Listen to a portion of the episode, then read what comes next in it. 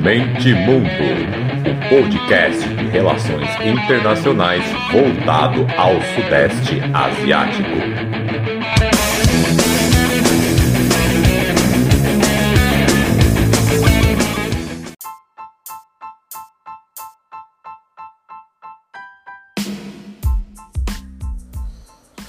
Fala galera! Começando aí o segundo episódio da saga Economia e Geopolítica. É, esse vai ser o 2. Vou dar uma, um resumão aí como é que o mundo está tratando aí os criptoativos, tanto estatais quanto empresas privadas. É interessante que, como eu disse, né, esse faz parte de um texto que eu escrevi há quase um ano, há um ano já, foi agosto, setembro. E eu peguei para revisar, cacei no Google informações, atualidades, tal, e mudou já de um ano para cá, já mudou muito principalmente os países grandes como China, Rússia, Estados Unidos, eles já deram um, um duplo twist carpado sobre o que eles pensavam há um ano atrás. Então, assim, é, é muito dinâmico, né? Tá com as mudanças estão acontecendo agora, novas legislações de um ano para cá. Então, bora lá, vamos conferir essa bodega.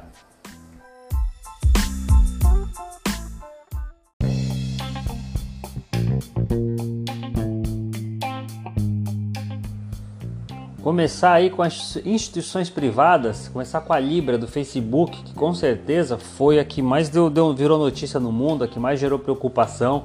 Que o Facebook é, divulgou, não foi no ano passado, no final do ano, que ia criar a Libra, que era um criptoativo do Facebook.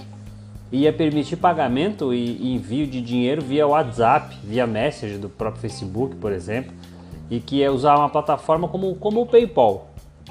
E com o alcance mundial do Facebook, né, isso gerou grande repercussão. Para tentar criar ali mais, mais confiança, mais confiabilidade, os diretores do Facebook anunciaram que a base seria na Suíça, não nos Estados Unidos, para demonstrar também mais segurança de dados, mas não só, né? É, para tentar dar segurança principalmente para os países que não têm tanta afinidade com os Estados Unidos, querendo dizer que ó, sanções dos Estados Unidos não vão pegar a gente, porque nossa base de dados está na Suíça. E depois também né, né, nos nossos próximos episódios falar mais sobre como é que funciona as sanções. E deu um bom tanto que é, tanto é que dizem especialistas de tudo quanto é canto você acha falando que a China ela adiantou o processo dela de moeda digital, de ter um criptoativo depois desse anúncio do Facebook. Vale lembrar que a China já tem, né, o WhatsApp chinês que é o WeChat. Ele permite transferência de dinheiro, inclusive. Tem mais de um bilhão de pessoas que usam esse aplicativo no mundo e é uma importante fonte de renda para a China mesmo, que as pessoas trabalham no exterior e mandam dinheiro para seus familiares via WeChat. Quem também fez muito barulho anunciando que ia lançar um criptoativo foi o banco JP Morgan, que é considerado o maior banco do mundo. Apesar que hoje em dia há controvérsias, tem bancos chineses ali também, se dependendo do índice você pega, foi considerado como maior. Mas fato é que o executivo da JP Morgan, o Jamie Dimon, Dimon, não sei, ele já ele, você acha várias matérias dele criticando o Bitcoin, falando que toda essa, nova tecnologia tinha que ser bloqueada, proibida. Só que né, não tem como, uma hora você é vencido, e aí o JP Morgan anunciou ano passado ainda que ia lançar o, o seu próprio criptoativo. Só que lastreado em dólar, controlado pelo Fed. Então, assim, é totalmente diferente tudo aquilo que foi dito. Nessa mesma linha também teve o Mitsubishi, aquele o maior banco do Japão, é, Mitsubishi UFJ Financial Group, Samsung, IBM, Microsoft, todas essas empresas, quando elas anunciam criptoativo, tem que ter em mente o seguinte: a palavra criptoativo dá, já dá a entender a pessoa que é Bitcoin, que é algo sem controle, que é algo que vai ser baseado só na compra e venda, na confiança de quem, de quem trabalha com a moeda e não, não é. Essas empresas, tanto também como governos, eles estão criando são ferramentas que você consegue transferir dinheiro na hora para o mundo inteiro, sem barreira, sem passar por bancos com, é, com criptografia mais controlada por eles. Então não é como o Bitcoin e essas altcoins que eu falei antes. Então tem que ter sempre em mente. Quando uma empresa, quando um governo anuncia moeda digital, não tem a ver com Bitcoin, porque é algo controlado, é algo rastreável e é algo que vai gerar impostos. É uma transferência normal. A diferença é que é com uma tecnologia muito, muito superior E com isso é muito mais rápido. Hoje, se você vai enviar dinheiro para a Europa, para os Estados Unidos, são 48 horas para o dinheiro bater lá em média. Porque é via banco, o banco daqui correspondente com o banco da Europa, com o banco dos Estados Unidos, dependendo do país tem a triangulação, você vai mandar dinheiro, sei lá, você vai mandar dinheiro para Portugal. É o banco daqui que entra em contato com o Banco de Londres, que é o centro financeiro da Europa, que é o de Londres, entra em contato com o português. Então tem toda essa triangulação que faz demorar 48 horas. Então esses criptoativos é para encurtar esse processo e acabar com os intermediários. Então tem que ter isso em mente. O nome é criptoativo, mas não tem a mesma base do Bitcoin. É bom, é bom frisar isso, que agora eu vou falar dos governos também. É controlado, é verificado, cai aí em malha fina e todo esse processo aí que vocês já sabem.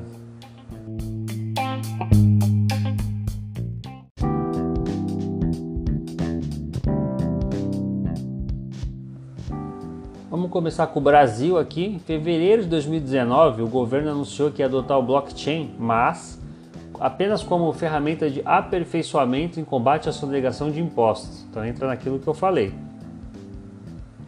A tecnologia permite é, autenticar informações como produção, faturamento, tudo, tudo fica mais simples e mais rápido. A carga de trabalho dos funcionários da Receita, por exemplo, eles matariam muito mais rápido o serviço que eles fazem é, com essa tecnologia do que eles fazem atualmente. O governo anunciou também que ia usar tecnologia para setores de desenvolvimento de plataforma digital, para desburocratizar serviços públicos como cartórios, certidões, documentos no geral. Por outro lado, ele, sobre o Bitcoin, as criptomoedas em si, aí o governo já não, não é favorável. Eles querem só usar a tecnologia blockchain mas não os criptoativos em si. Isso é bom deixar bem, bem, bem, fris, bem frisado. Em maio de 2019 saiu no Diário Oficial normas que corretoras teriam que informar valores, mesmo que pequenininhos, movimentados pelos seus clientes, essas corretoras especializadas em criptoativos. Então, assim, medidas mais restritivas que, que banco normal, que dinheiro normal. Em julho passou a valer uma norma que obriga o informe mensal para quem opera virtu moeda virtual em mais de 30 mil reais. Então, todo mês, em vez de ser o IR lá anual, é mensal. Então, veja, é, é pior ainda. Agora em 2020, governo e empresas estão tentando aí lançando umas moedas experimentais para ver como é que como é que o mercado reage, se a população abraça, mas no Brasil, resumo é, é isso aí. Vamos aqui para a Coreia do Sul. A Coreia do Sul é interessante o é um caso dela pelo seguinte: é um país pouco dependente de moeda física, porque o mercado consumidor dela é gigante, a população é altamente inserida em tecnologia, baixíssimos índices de pobreza e economia com alto desenvolvimento tecnológico. Então, tudo isso favorece para a Coreia do Sul conseguir absorver bem o, os criptoativos sem grandes problemas. Claro, né? E também tem o 5G. Na verdade, a Coreia do Sul e a China já estão trabalhando no 6G. A velocidade da internet também importa para esse tipo de transação, claro. É... Em março, a Assembleia Nacional da Coreia do Sul aprovou uma legislação que fornecerá uma estrutura para regulamentação e legalização de criptomoedas e trocas de criptografia em todo o território nacional. Então, não tem uma lei certa ainda, mas já tem ali o seu esqueletinho bonitinho. Vamos para os Estados Unidos. Como vocês estão vendo, eu estou pegando ali um rolê aleatório, estou indo de país para país sem muita ordem.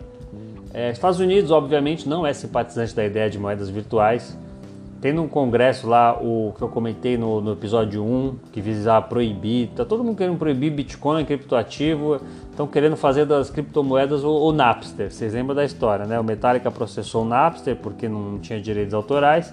Quando o Napster acabou, surgiu 40 Napsters, 40 programas que são iguaizinhos, aí conforme iam descobrindo, ficando famosos e mandavam fechar e multavam quem criou, surgiam outros 40, outros 40. Então, assim, não tem muito o que fazer, mas os Estados Unidos não é adepto da ideia, nunca foi e deixa isso bem claro. O Trump recentemente atacou várias vezes essa ideia de moeda virtual. Primeiro de tudo, vale lembrar que tem um problema interno, né? que é um país que fala tanto em comércio, em economia, em livre comércio, e o governo não se meter, Estima-se que 25 bilhões de dólares já são movimentados por criptoativos. E o Facebook, que está querendo fazer uma, uma, essa moeda virtual, Se ele fizer, ele vai, por ser uma empresa americana, norte-americana, eles vão entrar na dança também. Então, se o governo proibir, também pode pegar até uma das suas empresas aí que, que suas maiores empresas do país. Pegar um trechinho aqui de uma lei dessas de 2019 que estava que tava em trâmite no Congresso dos Estados Unidos é o seguinte: olha o que o trecho diz. Uma empresa de grande porte não pode estabelecer, manter ou operar um ativo digital que se destina a ser amplamente usado como meio de troca, unidade de conta, reserva de valor ou qualquer outra função semelhante, conforme definido pelo Conselho de Governadores do Federal Reserve. E por isso a multa pode ser de 1 bilhão de dólares por dia. Vocês não estão estranhando, né? todo esse medo e, todo, e o tamanho dessa multa? É porque, claro, é aquilo que eu falei, os Estados Unidos, o dólar é a base de tudo que é do, do, do modelo norte-americano, de sonho americano, de consumo exacerbado. Se a pessoa começar a fugir do dólar, começar a fazer transações fora do dólar, parar de nutrir aí a confiança do dólar, acabou. Os Estados Unidos acabou. A dívida que eles têm, o processo que eles vão entrar é, é, é, triste, é triste.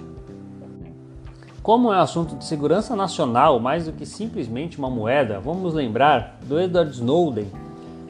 O Edward Snowden, lá em 2013, ele revelou que a NSA controlava tudo que acontecia no, no, no mercado de, de, criptoativos. Ele, o próprio Snowden disse: Bitcoin é a prioridade número um.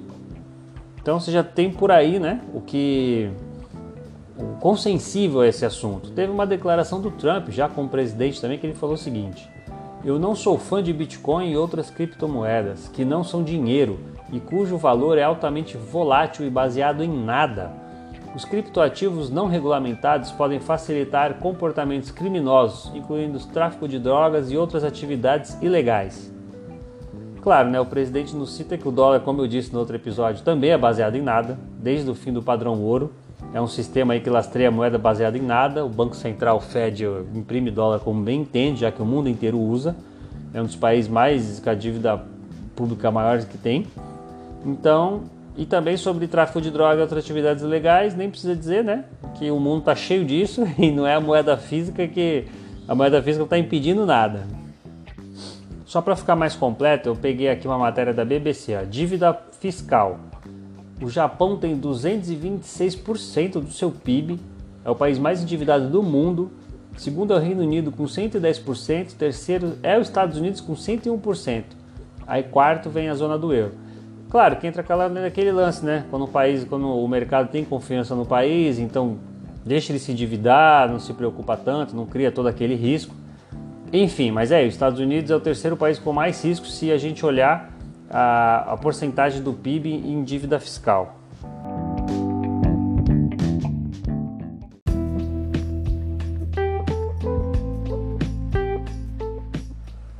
No nosso rolê aleatório, vamos agora para o Quênia. O Quênia, para quem não sabe, tem o chamado Vale do Silício Africano e o interesse em moedas virtuais aumenta em todo o continente nos últimos tempos. Mesmo com advertências do Banco Central do Quênia sobre a volatilidade das criptomoedas, empresas em Nairobi estão aceitando pagamentos em Bitcoin. O número total de transações com Bitcoin no Quênia passa de 1 milhão e meio de dólares, de acordo com a Blockchain Association of Kenya. Em 2018, o Bitcoin foi sugerido como uma forma de evitar roubos e furtos no país. Então, interessante o caso do Quênia pelo seguinte: coisa que muitos, muito, quem, principalmente né, quem é do, dos países ricos não pensam. O, as criptomoedas podem ser um, um caso interessante para países muito perigosos, países com muitos roubos, países com, com, com insegurança, países que até correm risco de entrar em guerra, que o seu dinheiro pode ficar ali no seu celular. Tem também, né? Sempre tem como roubar, sempre tem como, mas enfim. O caso do Ken é interessante porque eles usam, estão usando o criptomoeda, além de manter um, um valor, uma, assim, para os países ricos é, um, é, uma moeda muito volátil, mas para os países pobres é uma moeda pouco volátil, porque as moedas dos países pobres elas oscilam muito mais. E aí o Quênia lançou um projeto interessante chamado M-Pesa. Se vocês quiserem procurar é M-PESA. Criado em 2007 como um, um piloto da Safaricom, que é a empresa que tem 77% de participação no mercado do Quênia ela conseguiu uma, uma concessão para abrir contas sem passar por banco. Veja, um ano antes da, de nascer o Bitcoin, o Quênia já pensava com essa, já pensava em trabalhar aí com menos, com menos banco, menos intermediários, como facilitação para mais pessoas poderem entrar no mercado financeiro de transações e também por causa desse perigo de, de, de furto. Esse MPESA começou como uma ferramenta apenas de desembolso e reembolso de empréstimos, mas rapidamente evoluiu e virou empresa de remessa de dinheiro e hoje é fundamental no país. Por ser mais barato que entidades financeiras, como eu disse, mais seguro, mais conveniente do que carregar aqui o dinheiro físico, ainda mais esses países que têm moedas fraquíssimas, aí você tem que andar com bolos e bolos de dinheiro. A Safaricom, ela enriqueceu rapidamente, atingiu mais de 20 milhões de clientes e de ativos mensais no Quênia tem mais de 290 mil e tem, estão em, está em mais de 10 países. Sua receita é de 624 milhões de dólares. O seu valor é comparável ao PIB do Quênia. Aí entra nesse perigo, né? Porque como você não está não tá dentro do, do sistema financeiro do país, entra esse perigo. Por exemplo, a Safaricom agora tem, tem o mesmo tamanho, a mesma importância do, do, do governo em si. É, há um mês atrás, mais ou menos, a autoridade financeira do país anunciou que ia colocar 1,5% do valor bruto de todas as transações em impostos. Já anunciou que vai valer a partir de janeiro de 2021 para dar tempo das pessoas se programarem. Aí eu vou falar da Índia porque é o caso contrário do Quênia, porque a Índia tentou modernizar seu mercado financeiro, mas não deu certo. Por quê? O país tem muita influência é, do, do chamado dinheiro negro, né? o mercado negro lá na Índia é muito forte. E o governo quis fazer isso à força, na base da porrada. Eliminou, por exemplo, do dia para a noite, duas notas mais usadas deles, que é de 500 e mil rúpias. Aí essa medida afetou quem? Os mais pobres, porque tem aqui os dados, ó, 93% dos trabalhadores indianos vivem na informalidade. E somente 3% de todas as transações do país passa por banco. Então não, não dá para você fazer isso de um modo abrupto, principalmente. A classe média indiana trocou suas notas em banco sem problema algum. Então, classe média e rico, beleza. Mas e, e quem não possuía conta em banco? Adivinha o que aconteceu? As pessoas passaram a depender de quem estava dentro do sistema financeiro para trocar seu dinheiro e, obviamente, que essas pessoas começaram a cobrar taxas exorbitantes. Então, quem não tinha conta em banco, não tem condição de abrir, que é praticamente todo mundo, 93%, virou meio, virou meio que uma agiotagem dos 3% mais ricos que tem conta em banco que cobrava dinheiro. Ó, tu quer trocar essa nota que não vale nada? Então beleza, 10% é meu, 20% é meu. Olha que absurdo. Então, pra você ver como isso é. No Quênia deu certo, mas na Índia não. Então, essa ideia que o dinheiro físico ajuda os pobres, reduzindo crimes, por exemplo, é, tornando práticas até trabalhistas mais transparentes, tudo, tudo, tudo tem dois lados. Por isso que eu peguei a Índia e encaixei aqui com o Quênia porque todos esses argumentos são verdade, mas tu pega a Índia, que majoritariamente o país não tem poupança, o índice de analfabetismo é gigante, poucos trabalhadores têm, têm, conseguem aí ascender socialmente para passar a ter dinheiro em conta, em banco. Então, nesse caso, ainda mais na porrada, assim, do dia para a noite, não funciona e não funcionou. Um estudo de 2014 concluiu que apenas 10% dos indianos com mais de 15 anos já tinham feito qualquer tipo de pagamento digital, mesmo boleto. Então é isso, catar o caso queniano indiano e colocar aí um, um, um junto com o outro para ver que não é, não é tão simples.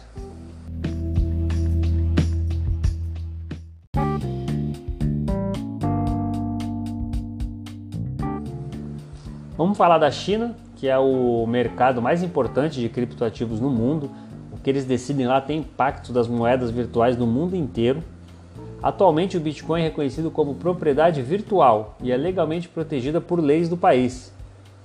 O Alipay, que é uma plataforma de pagamento móvel, é estabelecida em Hangzhou, tem mais de 600 milhões de usuários mensais. Uma quantidade de pessoas, por exemplo, que é duas vezes a população total dos Estados Unidos. E como eu disse, foi impactado lá pelo anúncio da Libra, tal, o governo chinês ele agilizou um processo chamado Yuan Digital, que isso eu vou falar mais para frente no outro episódio também, que é, que é muito interessante, que tem a ver com a geopolítica mundial. Mas só para dar uma pincelada, é a moeda digital da China e como tudo que eles fazem, todos os, os procedimentos políticos deles, é em fase experimental, inicial, apenas para uma parte bem reduzida do país e ver como é que funciona. O yuan digital, por enquanto, só vai valer para quatro zonas econômicas exclusivas e apenas como pagamento aos trabalhadores. Só isso. Vale lembrar que o governo nunca foi fã de criptoativos. Esse é um dos, dessa, dos países que eu falo que do ano passado para cá já mudou muito. A mineração de criptoativos já foi banida por lá, inclusive. Então, como a moeda digital tem a ver com a geopolítica mundial, a China vai usar o yuan digital como outra forma de acelerar o seu grande projeto é, de longo prazo, que é colocar yuan como uma moeda mundial que rivalize com o dólar, com o euro, com a libra e com o iene, que são as quatro moedas mais usadas no mundo. Então, de novo, focar isso, não é só sobre transferência de dinheiro. O buraco é muito mais embaixo. Vamos falar da Venezuela agora. A Venezuela lançou o El Petro, que é o criptoativo atrelado ao petróleo, feito pelo Banco Central dela em 2017, para tentar fugir das sanções dos Estados Unidos. A Venezuela tem uma das maiores reservas de petróleo do mundo. Mas o petróleo dela é de baixa qualidade e é caro para extrair, se comparar com a Arábia Saudita, por exemplo. Mas a Venezuela tem uma quantidade de petróleo que dá duas vezes da Arábia Saudita. E por essa extração exigir um investimento maior, assim nasceu a ideia do Petro, que teoricamente podia ser usado, podia ser trocado por barril de petróleo. E o pior é que faz sentido, a moeda poderia dar certo se a Venezuela não tivesse essa crise de confiança, crise política generalizada. Porque podia ser moeda de troca, por exemplo. O empresário venezuelano, poderia emprestar 100 milhões de petro do Banco, do Banco Central para financiar, por exemplo, a extração de 20 milhões de barris por ano. E depois aí, sei lá, de três anos desse processo, cada barril extraído permitiria o pagamento de um petro da dívida depois do petro ser pago ao governo pelos royalties e impostos. Isso pode ser muito bem um investimento presente, de, de, com liquidez. Você compra o petro, o governo usa teu dinheiro, depois ele te devolve e depois tem o um abatimento ali de, de impostos e, e, taxas, enfim. Não é uma má ideia, é uma ideia que pode acontecer perfeitamente, é uma ideia parecida com tantas outras aí que, que acontecem aí pelo mundo. Porque pensa, é uma moeda virtual lastreada em petróleo. Então, é, é uma moeda forte, que o mundo precisa de petróleo. Agora está em crise, né? Com a Covid, mas ainda antes do, do, do, petróleo morrer de vez, ele ainda deve ter um bom papel aí nas próximas décadas. Então, é uma moeda é, um, é uma moeda lastreada em, em, em, uma moeda forte, né? O petróleo é uma moeda forte. E não é limitado por reservas de moeda. O retorno do investimento é isolado das flutuações dos, dos preços de petróleo porque as receitas e despesas são ambas denominadas em petróleo. Mas o problema é a prática, né? Ninguém, nenhum investidor, ninguém, ninguém quer. O governo não é confiável. É, agora, então, em crise, pós-Covid, que eu escrevi esse texto antes da Covid, né? Então, assim, com a Covid piorou. Tem também o agravante desse livro, blockchain, está em registro privado e não público. Então, você não conseguiria auditar quem está movimentando, quem não está, como o que deixa ainda mais nebuloso. Tratando de Venezuela ainda né? não tem como, mas a ideia em si é boa, é importante frisar. Momento comunista aqui, vamos falar da Coreia do Norte, o eixo do mal. Não gostou? Vai para Venezuela, vai para Cuba. Sequestrou. A Coreia do Norte, que é isolada do mundo, todo mundo sabe. Por que, que ela está aqui? Porque ela foi ela está sendo investigada pela ONU desde o ano passado pelo caso de ataques coordenados contra instituições financeiras e de câmbio de criptoativo. Segundo o relatório, os ataques maciços são para gerar receita do país para poder poder crescer, para poder ter dinheiro, enfim. E é aquilo que eu falei no, no episódio 1. Não tem como rastrear, se te roubam por algum motivo, se consegue o número da tua conta, já era, babaus. Então é isso. Uma das fontes de, de, dinheiro da Coreia do Norte é o roubo de criptoativos para poder investir aí no país, infraestrutura, enfim. Ô oh, tristeza, ô oh, crise.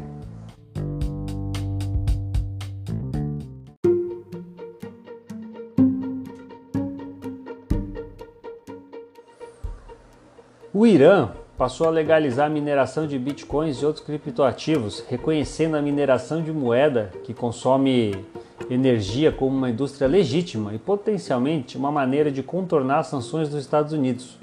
O país começou a, tornar, a tomar medidas para lançar sua própria criptomoeda em 2018. Recentemente, o país reconheceu operações de mineração e criptomoedas como uma indústria oficial. As autoridades iranianas já emitiram licenças para fazendas, né, que é como chamam, que desejam cooperar com governos iranianos. com o governo iraniano, desculpa. O presidente disse em maio agora que o Departamento de Energia, o Banco Central do país e o ministro das Finanças precisam desenvolver um novo esquema coordenado que acolha os mineiros de Bitcoin. Isso inclui política regulatória iraniana para poder, claro, gerar impostos. Então, mineração é mineração é o processo de adicionar registros de transações. Aquele livro Razão do Bitcoin, ele é fomentado por outras pessoas, pelo próprio sistema. Então, isso requer um, um computador de última geração, puxa uma, uma, energia danada, e aí você pega, ganha uma pequena porcentagem daquele bloco que você criou como recompensa. Então, o Irã quer fazer dinheiro com isso. Cria um grande sistema de computadores, que a China é o que tem no melhor no mundo, e aí você vai é, armazenando, você vai criando esses registros no livro público, livro razão lá, que é o blockchain, e armazenando as transações passadas, que é a transação atual, você manda um dinheiro, aí tem um número sequencial que tem a ver com o anterior, que o mundo inteiro usou. Enfim, esses blocos, para esses blocos irem, irem se encaixando de transações de registros, são os próprios usuários, a própria rede mundial que cria. E quem cria ganha ali uma pequena porcentagem de Bitcoin como recompensa. É assim que funciona. Não sei se eu falei isso no episódio passado. Então o Irã quer fazer dinheiro com isso, criar uma grande operação de fazer dinheiro. Vamos falar da Rússia, já que está falando aí de países não, não amigáveis para o Ocidente. O Putin agora, semana passada, ele sancionou um projeto de lei que regula transações de ativos financeiros digitais. A lei vai entrar em vigor também em janeiro de 21. Não é muito abrangente, ainda precisa de outras leis mais específicas, é, digamos aí um esqueleto. Mas é bom frisar que não vai ter livre comércio é, e as restrições são enormes. É óbvio dizer isso tratando de Rússia, mas é um país também que não gosta da ideia, mas se vê obrigado a tentar tirar proveito dela porque faz, tem, é sancionado, tem um monte de sanção aí do, contra, contra eles. O governo estuda criar um, um criptoativo lastreado no antigo modelo padrão ouro, em vez do dólar, claro, porque não dá, e a Rússia é um dos países que mais tem reserva de ouro no mundo. E, inclusive, uma das políticas principais do, do, da Rússia nos últimos anos é isso: comprar cada vez mais ouro para desdolarizar sua economia. A Rússia é o país que mais comprou ouro no, na última década e é o quinto, para ser específico aqui, com maior reserva de ouro.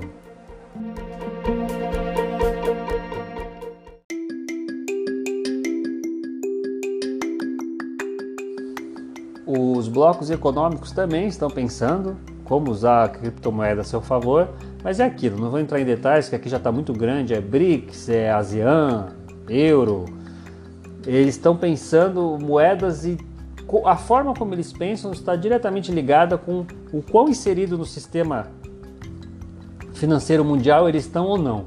Então, obviamente, a Europa pensa nisso de um modo ao seu modo. Aí já o, a Índia, a Rússia, a China, eles já pensam de outro modo porque eles estão sendo expulsos do sistema internacional. Então é isso. Em relação aos blocos é isso. Não tem muito aí, não tem nenhuma grande novidade. Então, para fechar essa primeira parte, é isso. É, hoje em dia, ler e estudar sobre criptoativo nada mais é do que ler e estudar sobre a geopolítica mundial, a relação aí do peso do dólar na economia mundial tem a ver com a tensão Estados Unidos China, que tem a ver com criptomoeda, porque tá cada mundo está cada vez mais aí se, com a revolução 4.0 virando digital, não tem como fugir disso. As tensões devem aumentar depois das eleições. É, o criptoativo passa aí pelo campo diplomático, geopolítico, financeiro, estratégico, é tudo está englobado. Estamos num ponto aí que remete aí à crise do petróleo aí de 73, 74, crise do juro de 79, tá tudo interconectado. É uma é agora uma, uma, uma um tempo, um tempo, vou falar disso nos próximos episódios, mas assim a gente está mudando a matriz energética, está mudando a matriz de como a gente vê a sociedade, a gente está indo para um mundo pós-industrial, tá tudo mudando. Esse é um momento crucial. Outra coisa interessante pensar é que o FMI o Banco Mundial, que surgiram pós Segunda Guerra Mundial, estão tendo é, entidades que estão rivalizando com eles. O BRICS, em menor ou menor grau, agora que a Índia, o Brasil, a África do Sul está se distanciando, mas o Banco Asiático de Desenvolvimento e o BRICS é o novo Banco de Desenvolvimento dos BRICS, que o Brasil faz parte Então, assim, o, o Banco de Desenvolvimento dos BRICS está tentando ser ali é, algo, e o Banco Asiático de Desenvolvimento estão tentando ser algo paralelo ao FMI, o Banco Mundial, para oferecer taxa de juros menores. Esses empréstimos não vão ser em dólar. Então, é isso que, que tanto alarma os Estados Unidos, que eles tanto tentam acabar. Então, tudo tem que ver todos os detalhes que, que, que tudo tem um porquê. Não é porque a China está, a China está emprestando dinheiro para o mundo, os Estados Unidos não gostam. Não, é porque ó, ela emprestar, ela não usa dólar e leva todo esse problema que eu já falei mais de uma vez.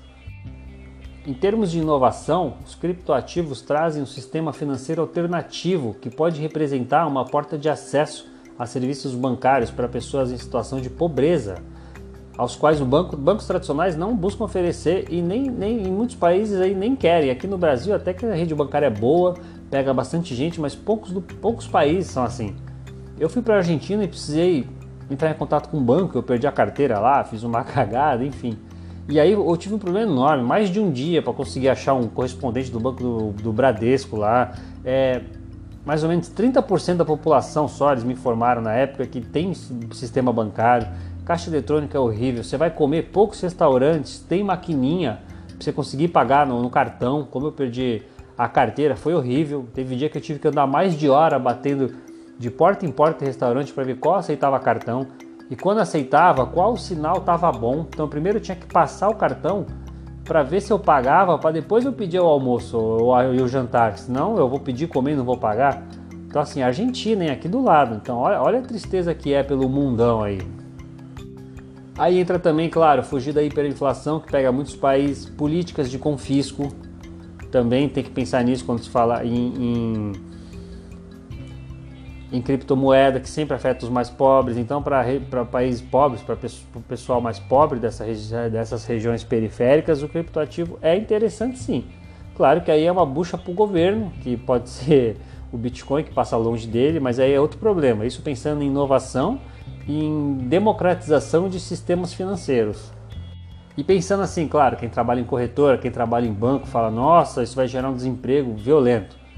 Por um lado pode ser, mas como toda inovação, por outro, gera outros tipos de empregos novos.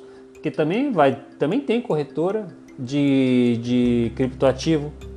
Também dá para criar espécie de bolsa de valores também de criptoativos, principalmente esses que vão ser ligados ao Estado ou a padrão ouro ou alguma coisa.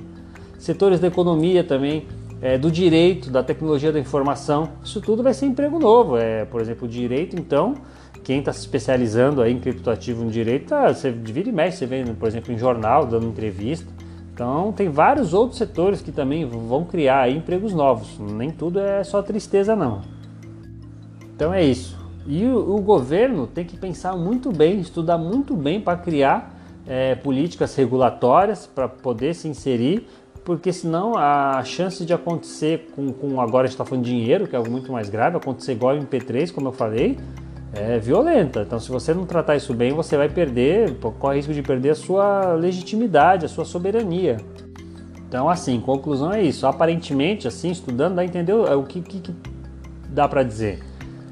É que os governos dão uma maior é, autonomia para a população, mesmo que criem sistemas que gerem impostos e que eles consigam controlar, ou eles vão ser colocados de lado e essas populações vão trabalhar com dinheiro, vão fazer compra e venda fora deles. Então é por isso que isso é um sistema, por isso que isso é tão sensível e por isso que os governos vão ter que ser bem inteligentes.